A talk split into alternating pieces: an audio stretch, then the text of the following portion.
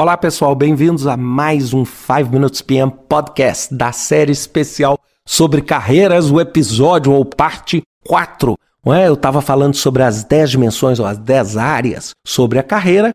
E se vocês lembrarem, no episódio 1 eu falei um pouco sobre experiência, sobre a importância do estudo. No episódio 2 eu falei sobre foco e falei sobre o uso do planejamento e do que você sabe em gerenciamento de projetos na sua própria carreira. No episódio passado, o episódio 3, eu falei sobre persistência e dinamismo. E hoje eu quero começar falando sobre flexibilidade. O que é a flexibilidade? É você ter a capacidade para se adaptar a condições diferentes das esperadas. Uma das coisas que eu mais adoro falar é não espere condições normais de temperatura e pressão. Vocês lembram quando a gente estudava na escola que tinha a famosa CNTP? Era assim, era tudo condições normais. Aí você falava as leis de Newton desprezando o atrito.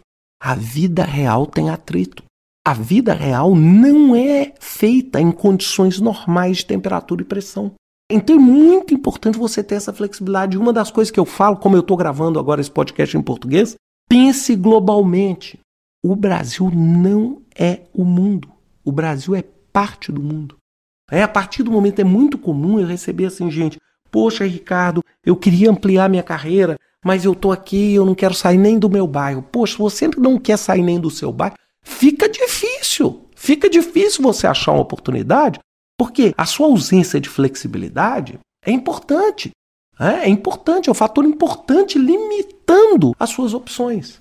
Então, para aqueles que estão iniciando a carreira, eu queria começar brincando, sabe? Sai de casa. Sai de casa.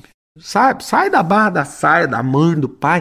Viva, mesmo que você viva numa situação mais difícil, mas sai, sabe? Mostra, porque isso vai mostrar a você um aprendizado de vida, uma flexibilidade. E não queira, por favor, você que está iniciando, encontrar um emprego como aquele emprego que você viu na escola, porque esse emprego não existe, cara. A vida real não respeita essas condições parametrizadas que você aprendeu na escola. Para aqueles que estão em transição de carreira, Seja flexível a novas formas de contratação. É muito comum você ter novas formas, sabe? Você montar uma pequena empresa e prestar serviço, você fazer outro tipo de trabalho, você trabalhar part-time, você trabalhar para mais de uma empresa. Então seja flexível. Agora tome muito cuidado nessa transição para você não, não virar aquele. Sabe assim, é muita gente é comum, todo mundo que está em transição de carreira vira consultor. E aí você é um consultor que não tem um diferencial. Você só pode ser um consultor se você agregar coisas que os outros não agreguem. Se você é um consultor que faz tudo que todo mundo faz, não tem sentido. É preferível que você né, coloque no seu cartão de visita sem o seu cargo. Você fala assim: o que, que eu sou? Sou um gerente de projeto. Sou um gerente de projeto que estou em transição de carreira. É? Para aqueles que estão ampliando os horizontes, pense em novos mercados. Pense em projetos diferentes em áreas correlatas que não são necessariamente opostas. Por exemplo, você pode buscar um novo mercado. Você fala assim, poxa, eu sou um desenvolvedor em tecnologia. Será que não dá para eu sair dessa empresa de tecnologia e ir para uma mineradora? Porque ali eu tenho a oportunidade de, de repente, andar para o lado.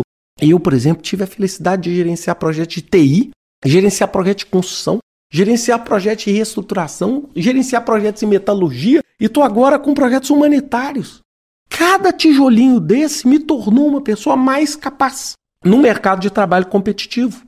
Então é muito importante eu saber isso. E isso vai me orientar ao próximo tópico.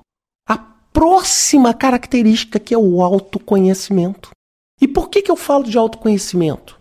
É para fazer a seguinte pergunta para você: Você conhece seus pontos fracos? Porque os fortes muitas vezes você conhece, mas você conhece os pontos fracos? É? Muitas vezes Tá? Busque os seus amigos, busque saber quais são os seus pontos fracos. O competente ele sabe, ele se conhece, ele sabe para onde ele está indo e por que ele está indo.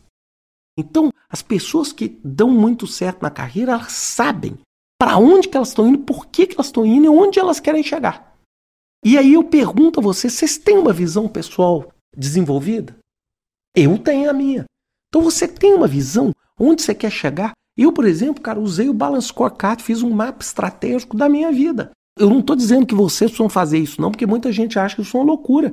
É, eu, às vezes, também acho. Mas você tem que entender que você tem que ter. Sabe por quê? Se você não sabe para onde você quer ir, como é que você vai querer que outras pessoas saibam para você.